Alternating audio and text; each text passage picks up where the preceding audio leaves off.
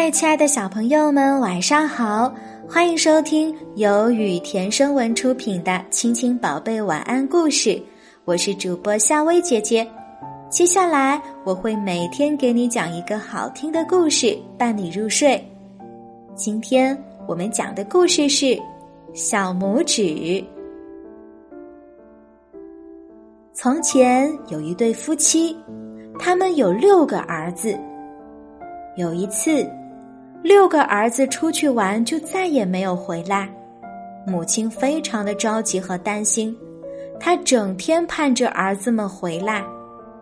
后来，母亲又生了一个儿子，他出生的时候只有拇指那么大，所以人们都叫他小拇指。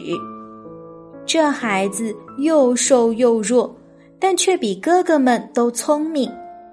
小拇指长大了，他听了哥哥们的事，就决定去找他们。说服母亲后，小拇指骑着一只大公羊出发了。当太阳落山的时候，小拇指望见远处有一点亮光，便走过去。他来到一座房子前，出来开门的是一个狠毒的巫婆。小拇指说。我可以在你家住一晚上吗？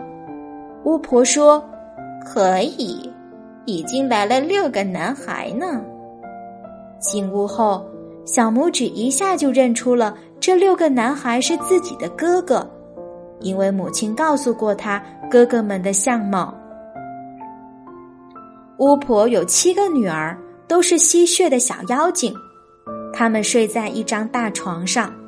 巫婆让七兄弟睡在另一张床上，小拇指早已看出巫婆眼睛里的凶光，担心半夜里巫婆会把他和哥哥们杀死。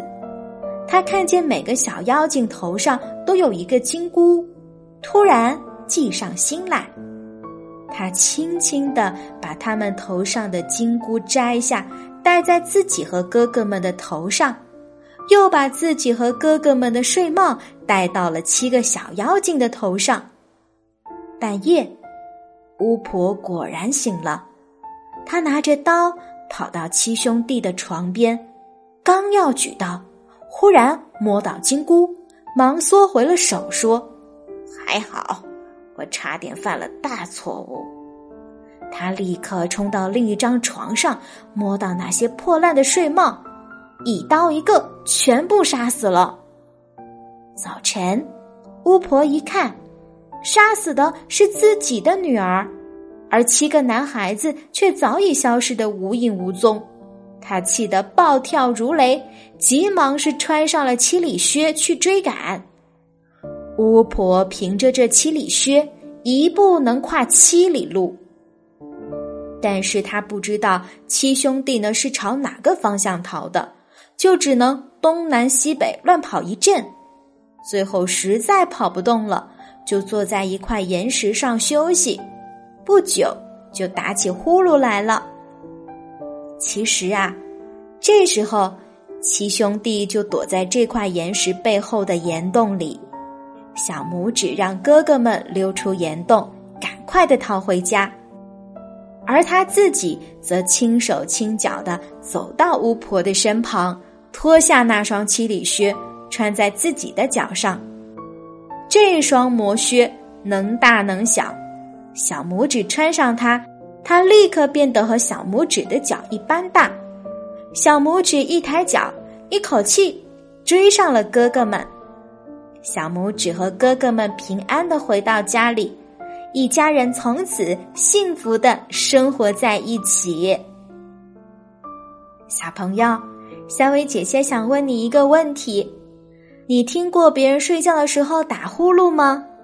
那你知道熟睡的人为什么有的会打呼噜呢？那是因为在我们的喉咙里有一个像小舌头一样的器官，名叫软腭。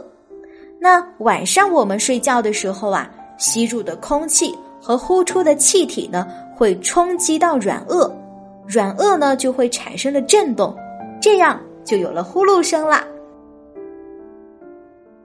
好啦，小朋友们，今天的晚安故事就讲到这啦。如果你喜欢我给你讲的故事，记得每晚按时收听。晚安，小宝贝们。